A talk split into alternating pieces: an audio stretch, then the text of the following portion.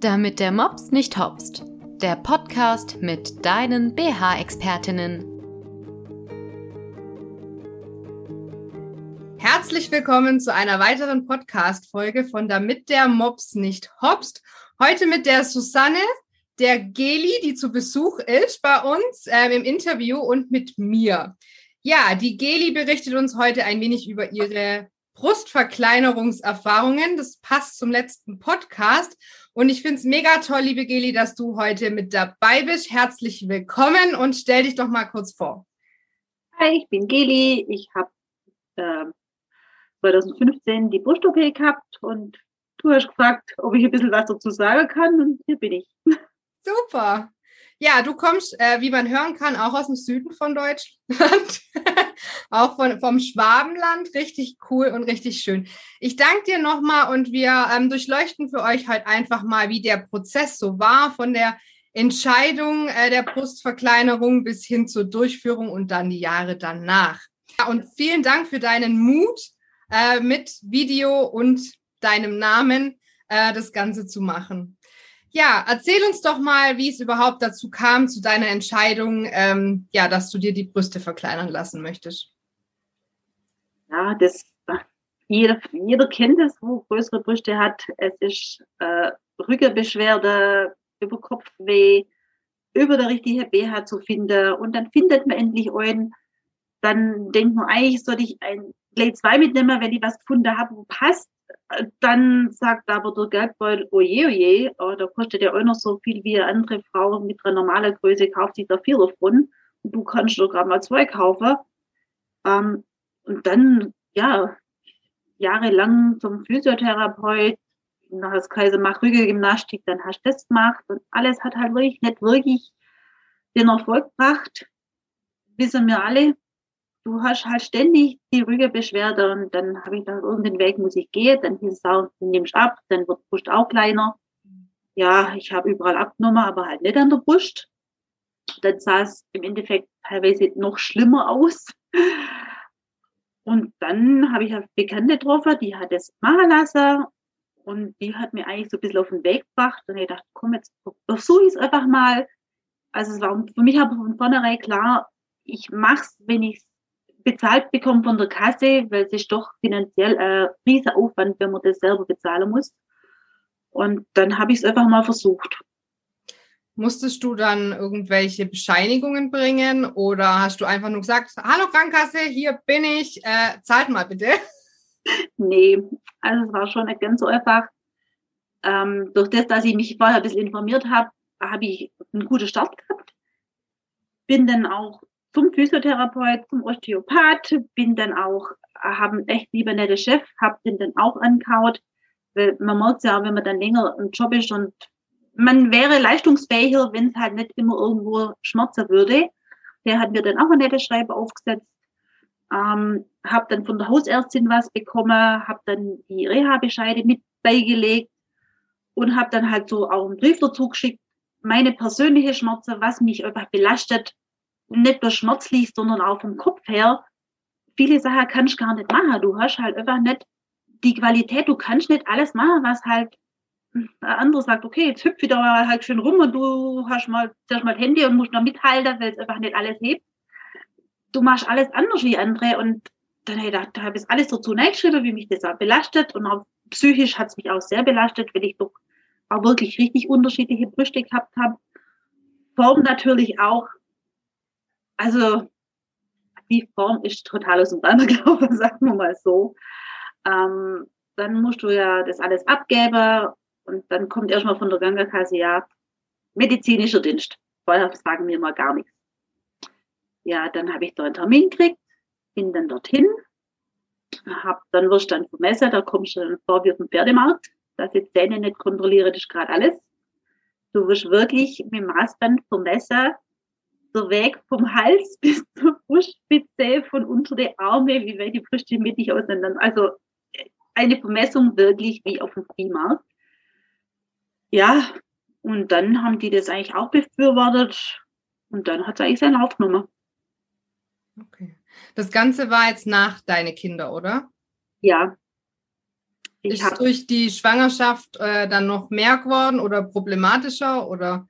Ja, also ich habe irgendwie nach dem ersten Kind zwei Größe weiter gehabt und beim zweiten noch mal mehr Brust zurückbehalte und das war halt schon heftig. Da ich gesagt, hm, zwei Kinder sind super, sind toll.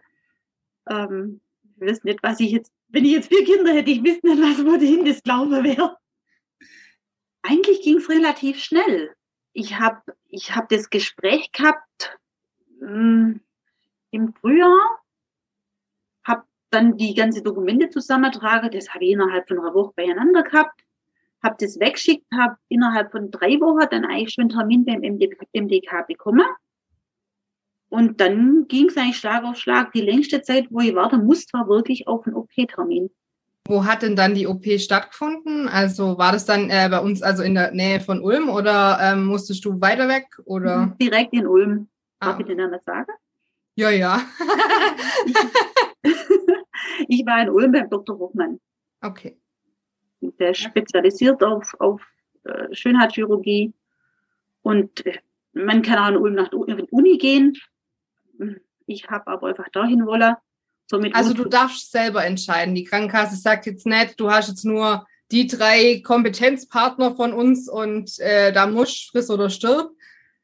Also ich bin zu dem Dr. Hochmann auch von vorne hin und der hat mir das auch dann ausgestellt und alles aufgeschrieben und hat dann auch, ich denke mal, die Kostenzusammenstellung und alles halt gemacht und das, der hat das dann mit eingeschickt und ja, der hat halt ziemlich voll und deswegen musste ich dann einfach, ja, ich musste dann warten, es war dann so im Juni, Juli und habe dann aufs kommende Jahr, aufs Januar, auf den Januar einen OP-Termin gekriegt.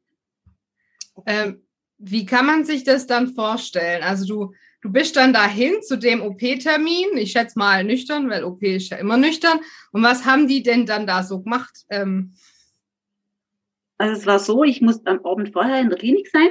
Hm? Dann kam auch gleich nur Ärztin, die hat dann alles aufgezeichnet. Also die hat mich dann bemalt mit dem Eddingstift. Mit Striche, oder? Ja, genau. Die hat dann wirklich, die, das, äh, man muss sich das vorstellen, also es war ja so, es wird ja die komplette Brustwarze ausgestanzt. Mhm. Dann, also es ist eine richtig große OP. Du hast dann von der Brustwarze nach unten zum Rippenbogen einen Schnitt und der verläuft auch dann unter der ganzen Brust rum.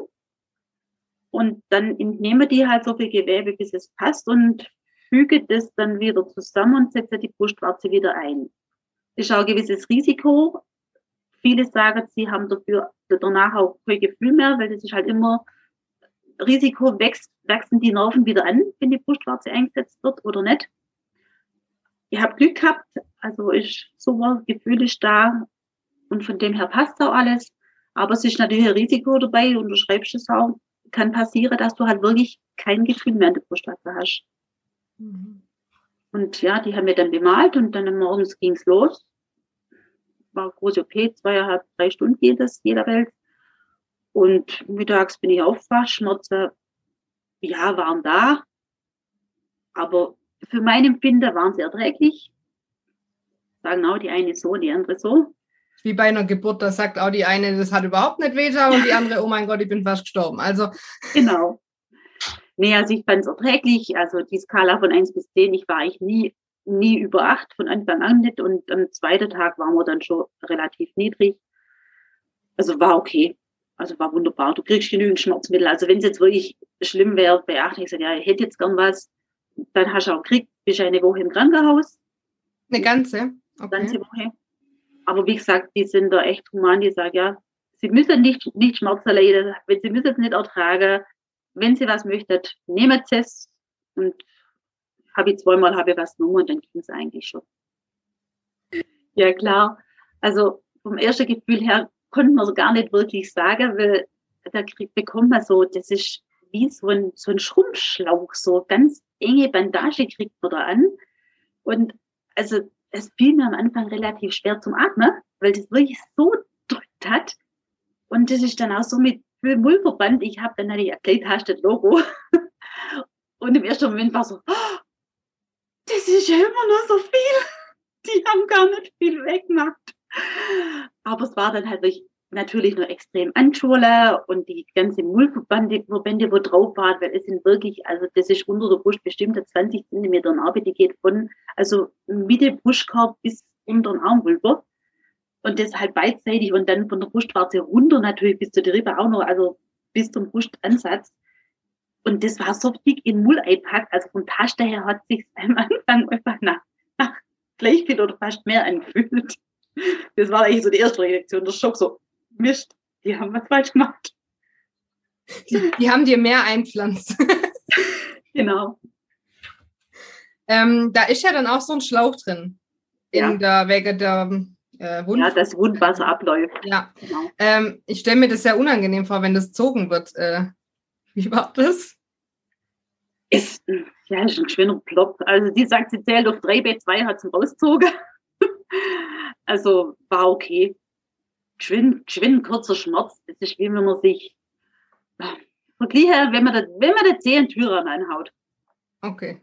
Ganz kurz, aber es wird dann auch schnell wieder besser. Ja, gut.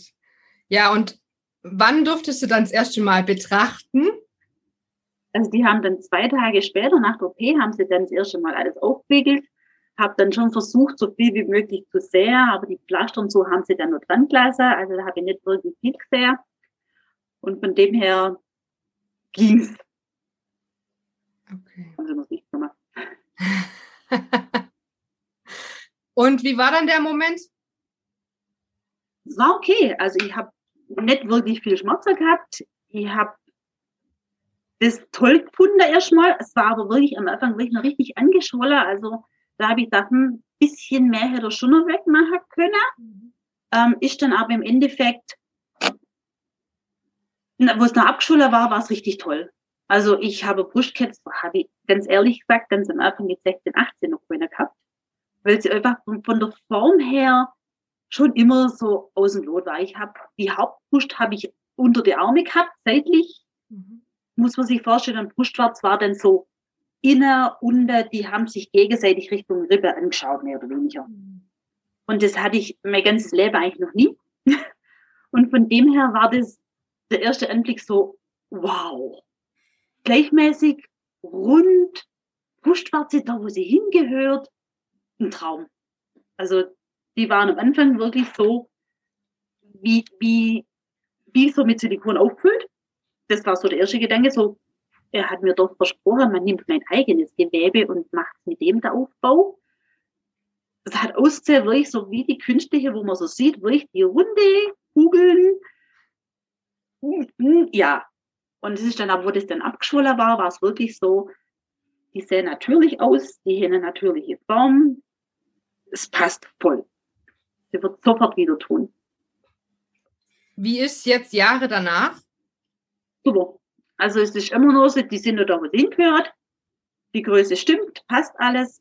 Ich kann tatsächlich, ich kann auch mal ein Kleid anziehen, ich kann da Kleberle drauf machen, ich kann was ohne BH tragen, ich kann wirklich was Rücken ausgeschnittenes anziehen. Es funktioniert. Das ist klar, die Wippet, es ist immer noch eine große Größe. Ich weiß nicht, darf ich das sagen? Es ist immer noch, ich habe so 80, 85 D, ist immer noch eine gute, schöne D, je nachdem, wie es ausfällt, manchmal aber eh. Es ist echt noch viel da, aber es ist so, ich kann Sachen anziehen oder ich kann auch mal einfach einen Trägerdruck anziehen, ohne BH. Das funktioniert tatsächlich. Das ist Ja, es geht ja um die Proportionen und wenn das ja dann so für dich stimmt, dann ist das ja auch perfekt. genau, also es passt wunderbar und es ist alles da, wo es hingehört. Und ich kann wirklich Sachen anziehen, ohne BH. Klar, ich versuche natürlich schon meistens so einen anzuhaben, aber es ist echt, ist unvergleichbar. Also im Vergleich zu vorher. Ja, ich, ich weiß ja jetzt auch von dir, dass du äh, schon mal etwas mehr auf den Rippen hast und abgenommen hast. Ähm, hat sich dann da äh, trotzdem nichts an der Brust verändert? Weil da denkt man ja dann vielleicht, oh Gott, wenn ich jetzt dann wieder also zunehme und dann wieder abnehme, dann mein Bindegewebe, oh mein Gott, das hängt dann vielleicht. Also wie sind da dann deine Erfahrungen so? Nee, eigentlich gar nicht. Ich habe ja auch vorher schon versucht, das mit abzunehmen. Und es hat relativ gut funktioniert. Das eigentlich die letzte Option, wo ich abgenommen habe, war ich immer Brust.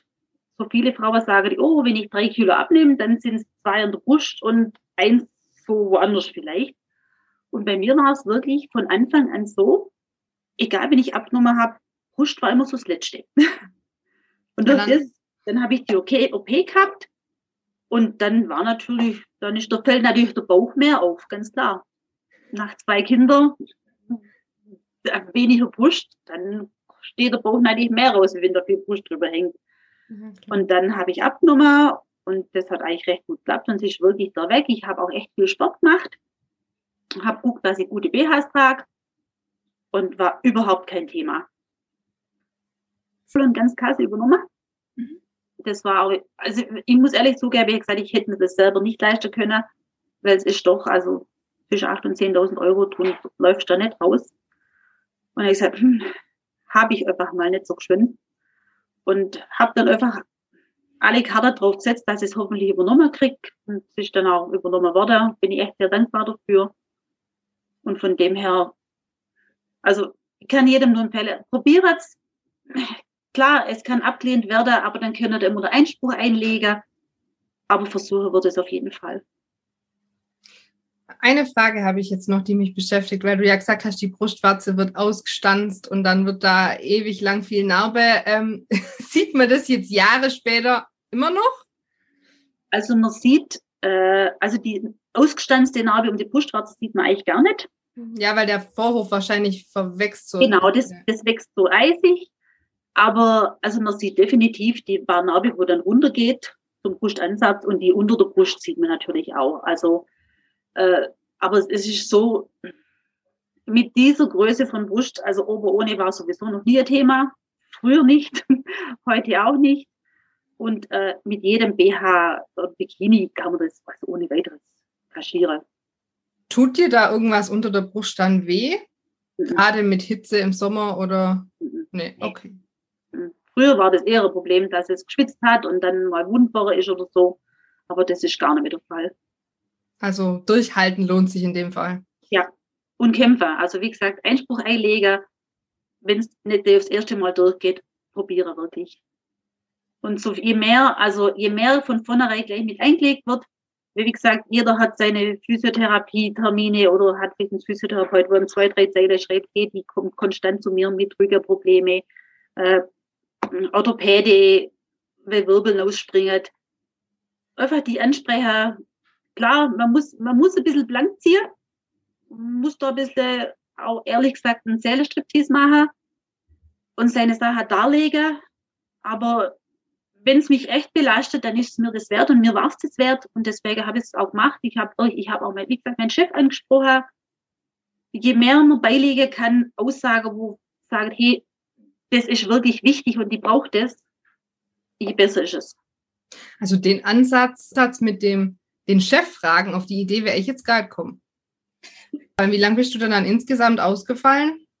Also ich war drei Wochen komplett daheim. Also wie gesagt, eine Woche im Krankenhaus und dann noch zwei Wochen daheim. Also so, ich habe einen Bürojob, ich sitze halt viel am Schreibtisch, am Computer. Und deswegen auch gesagt, du hast halt den ganzen Tag, versuchst den Rücken gerade zu machen und jeder, dann hängst du halt wieder doch nach vorne. Ähm, und war dann, bin nach der, nach der zweiten Woche daheim dann wieder zum Arbeiten gegangen, war dann kein Thema, habe dann, ich schaffe eh nur einen halben Tag, das war für mich kein Problem. Es ist halt so, du hast daheim, du bist wirklich eingeschränkt, also drei Monate geht es schon, wo du wirklich auch nichts heben darfst. Du sollst, er sagt, schon eine nasse Wäsche, also Wäschkorb mit nasser Wäsche zu tragen, das soll ich nicht machen. Aber ich gesagt, ja, dann laufe ich halt dreimal und machen halt nicht so voll, dann ist schon nicht so schwer. Man kann sich mit allem behelfen und beim Einkaufen kann man halt mal, kann man sich helfen lassen oder kauft man halt öfter mal was Kleinigkeit ein. Der Große kauft, den muss ich ja nicht unbedingt allein machen und das alles super. Also es ist so ein Vierteljahr, wo man wirklich mit Heber echt aufpassen muss. Und die erste Power, also im Krankenhaus ja gar nicht und dann daheim auch die zwei Monate eigentlich so, man sollte nicht nach, nach vorne, sich so nach vorne bücken, oder auf Heber, auch Haare waschen nach vorne, alles nach hinten oder unter der Dusche dann nur. Also ich gucke, dass man nur hinter runter Wasser hat, dass nicht vorne viel hinkommt. Das muss man auch ein bisschen aufpassen. Aber das ist mit jeder OP, jetzt der Kaiserschnittnarbe ist, ob ich jetzt eine Knie-OP habe, die Narbe sollte längere Zeit einfach nicht richtig nass werden. Da muss man aufpassen. Das ist überall so. Heben ist massiv, ja. Aber es geht, man kann das alles in den Griff kriegen. Und man trägt halt dann auch wirklich, also diesen, diesen Schlauch, der wo so drückt, äh, den muss also wirklich auch Vierteljahr tragen, Tag und Nacht. Also nicht den Schlauch, der in dir steckt, sondern das, nee, was praktisch deinen BH also, ersetzt. Ja, also das ist eigentlich gar kein so ein BH, das ist wirklich wie so ein Schrumpfschlauch. Also du musst den wirklich, es ist mühsam, den anzubekommen. da brauchst du fast Hilfe, wo das hilft, ein bisschen wegzuziehen und dann hinzutun. Das drückt dann wirklich das Gefühl, das druckt alles platt. So, das ist halt einfach die Brust, weil es wird ja quasi, ist ja, wenn man sich die Brust vorstellt wie ein Kuchenstück, wird da ja dann unter quasi das untere Viertel oder mehr, je nachdem, wird entnommen. Also das schneidet die rauf und dann war die Seite wieder zusammengeklappt und dann wird die Brust wieder aufgebaut. Und das muss ja halten. Die Narbe, die ist ja unter. Und wenn ich da jetzt den zu früh abnehme, diesen, diesen, diese Kompression, dann zieht es ja nach unten und zieht ja genau dahin, wo die Narbe ist. Und deswegen ist es ganz, ganz wichtig. Also den muss ich wirklich echt tragen. Also das könnte dann praktisch auch, wenn man das vernachlässigt, ein Risiko sein, dass sich die Brust verformt. Definitiv, ja. Also es gibt schon danach auch noch viel zu beachten, wie ich gerade. Ja. ja. Du hast natürlich auch deine Arzttermine, wo du einhalten musst. Du musst immer wieder zur Kontrolle, dass es auch passt. Du musst zu Hause dann auch wochenlang jeden Abend die Narbe dick einschmieren und dann gerade wieder den Schlauch anziehen und den Mull unterrum machen. Also es geht schon eine Weile, aber wirklich, ich würde es sofort wieder machen. Das finde ich äh, schön, dass du da so gute Erfahrungen wirklich gemacht hast. Also das freut mich wirklich. Ja, ich danke dir für die vielen Tipps für die Zuhörer und wie gesagt, für mich war das so ein Bautipp, das mit dem Arbeitgeber. Ich glaube, da denken viele einfach nicht dran. Also an alle Zuhörer, ihr habt hier echt ähm, einiges erfahren und mitbekommen. Ähm, Geli, gibt's noch was als letzten, ja, was du an die Zuhörer noch mitgeben möchtest, die eben mit einer Brustverkleinerung drüber nachdenken, das zu machen? Ja, wie früher schon erwähnt, einfach dranbleiben und selbst wenn es abgelehnt wird, nicht aufgeben, weitermachen. Die Aussage, nimm was ab, wird auf jeden Fall kommen, weil das ist der erste Baustein, den muss ähm, äh, vor die werfen. Und wie gesagt, mit dem Arbeitgeber einfach sagen, dass der über zwei, drei Sätze schreibt, ja, wäre schön, fällt öfters mal aus, wegen Rückenschmerzen, könnte sich gut vorstellen, dass diese äh, Verkleinerung besser wird, dass im Job besser eingesetzt werden kann. Und wie gesagt, alles, was der hast hinschreiben und selber, auch in dem Brief, wo er selber schreibt, einfach wirklich ehrlich sei und euch nicht schämen. Einfach sagen, ja, es belastet mich psychisch. Ich sitze abends im Bett, ich heul vor mich hin. Das belastet mich wirklich ehrlich sei. Mehr kann ich eigentlich nicht machen. Super. Vielen Dank für die letzten Worte und nochmal vielen lieben Dank für deinen Mut und deine Zeit und dass du das gemeinsam mit uns gemacht hast. Ja, ich wünsche euch jetzt, was auch immer, wann ihr es hört, einen schönen Tag, schönen Morgen, schönen Abend. Alles fein und bis zum nächsten Mal.